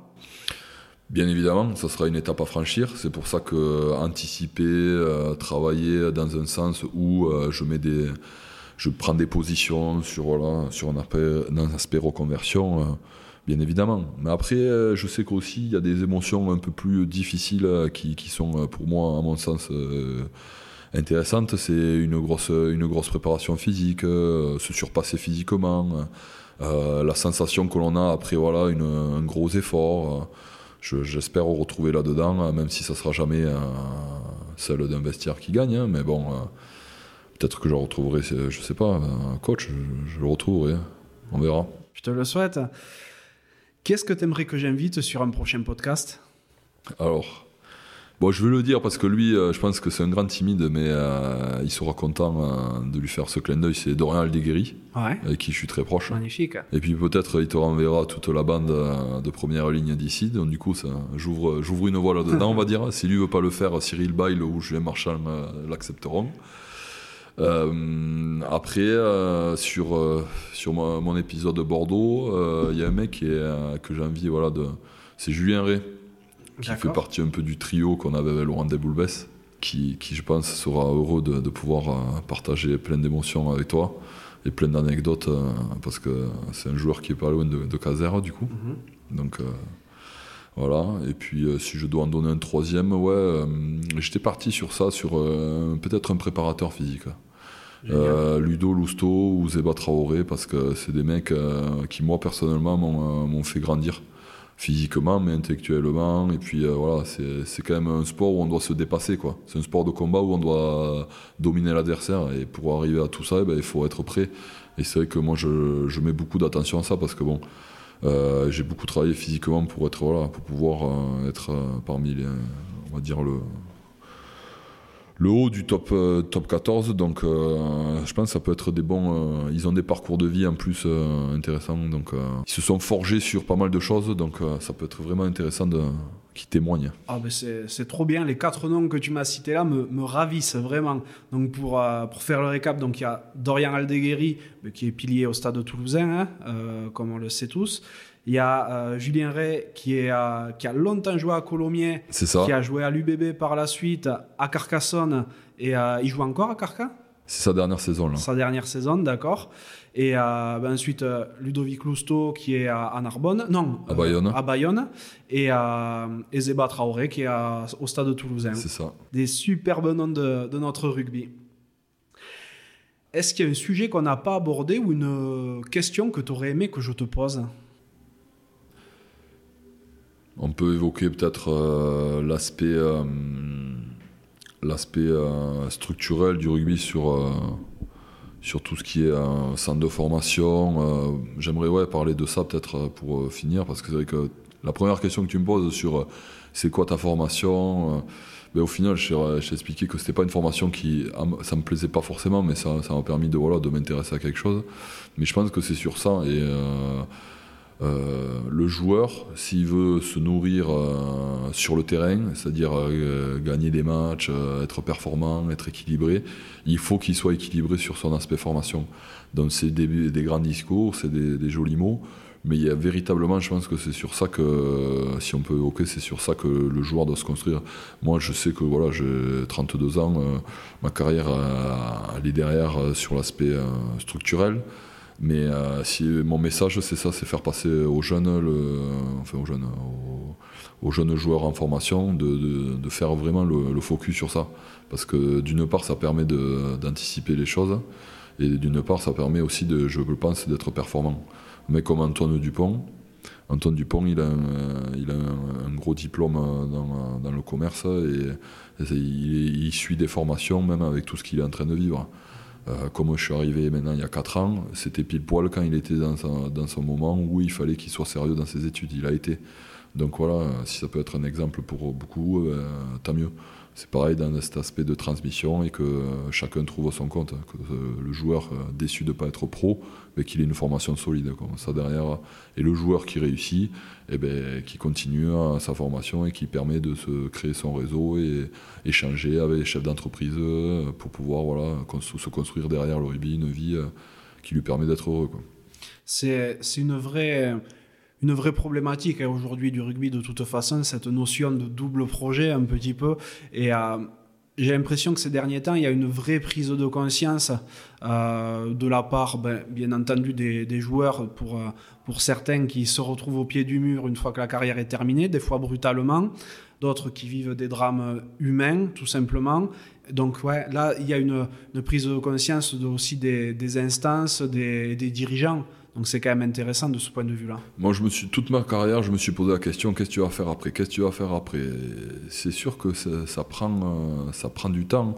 De, l'énergie, mais le plus important c'est d'être sur un bon rail et se mettre, se faire un diplôme au cours de sa carrière pour pouvoir se mettre sur les bons rails. Je pense qu'il n'y a rien de mieux. Donc euh, il faut encourager cela et les choses sont euh, déjà structurées. Mais il faut que voilà, il y ait des exemples comme des Antoine Dupont ou des, euh, des têtes d'affiche, comme on dit, hein, qui, qui, montrent l'exemple pour que, pour que toute la locomotive suive, je pense. Et ça, c'est important. Euh, c'est important à mes yeux de, de, l'avoir évoqué aujourd'hui. Non, mais c'est super. Je suis content qu'on en ait parlé alors. Et euh, ben écoute, Louis Benoît, j'ai passé un moment magnifique dans euh, peut-être le je suis un peu chauvin encore une fois, le plus beau vestiaire du monde. et euh, non, c'était vraiment top. Merci beaucoup de m'avoir reçu. Merci beaucoup de, de t'être un petit peu dévoilé parce que je sais que c'est pas forcément un exercice des plus évidents pour toi. Tu es un peu taiseux à la base aussi quand même. Ouais, c'est vrai que là, j'ai dévoilé. Après, voilà, euh, je prends les choses au sérieux. C'est Laurent en plus qui me, qui me fait la passe là, qui m'a prévenu. Il me dit oui je j'ai pas triché quoi je t'ai dit ce que ce que j'avais puis j'ai pas mal euh, ça m'a fait du bien me rappelant de, très très bons souvenirs des, fois plus douloureux mais sincèrement euh, ça m'a fait un bien fou de, repenser j'ai un oublié je pense que j'en ai oublié qui le prennent pas mal si j'en ai oublié parce que vraiment euh, il y a un parcours où j'ai rencontré de chouettes personnes ouais. Bon, ben, ton, parcours rugbystique touche plus vers, vers la fin que vers le début, mais c'est le commencement de toute autre chose. Donc, je te souhaite beaucoup de bonheur et de réussite dans, dans tout ce que tu vas entreprendre dorénavant, tant euh, familialement que, que professionnellement par la suite, même si le rugby est loin d'être, terminé. C'est ça, c'est que euh, je, sais que j'en ai encore sous le capot et euh, j'ai envie de prendre le plaisir, du plaisir sur le terrain. Donc à moi de, de, me donner les moyens de, de pouvoir encore participer à de nombreux matchs et surtout, euh, j'espère en gagner le plus. Je te le souhaite. Régale-toi bien. À bientôt, Louis Benoît. À bientôt. Merci d'être encore là et d'avoir écouté cet épisode jusqu'au bout. J'espère sincèrement qu'il vous a plu. Si tel est le cas, ce serait super sympa de le noter 5 sur 5 sur Apple Podcast et de le partager autour de vous. Ça m'aiderait à encore plus le faire reconnaître et à convaincre de nouvelles personnes à jouer le jeu de la cravate. Si vous laissez un commentaire, sachez que je les lis tous.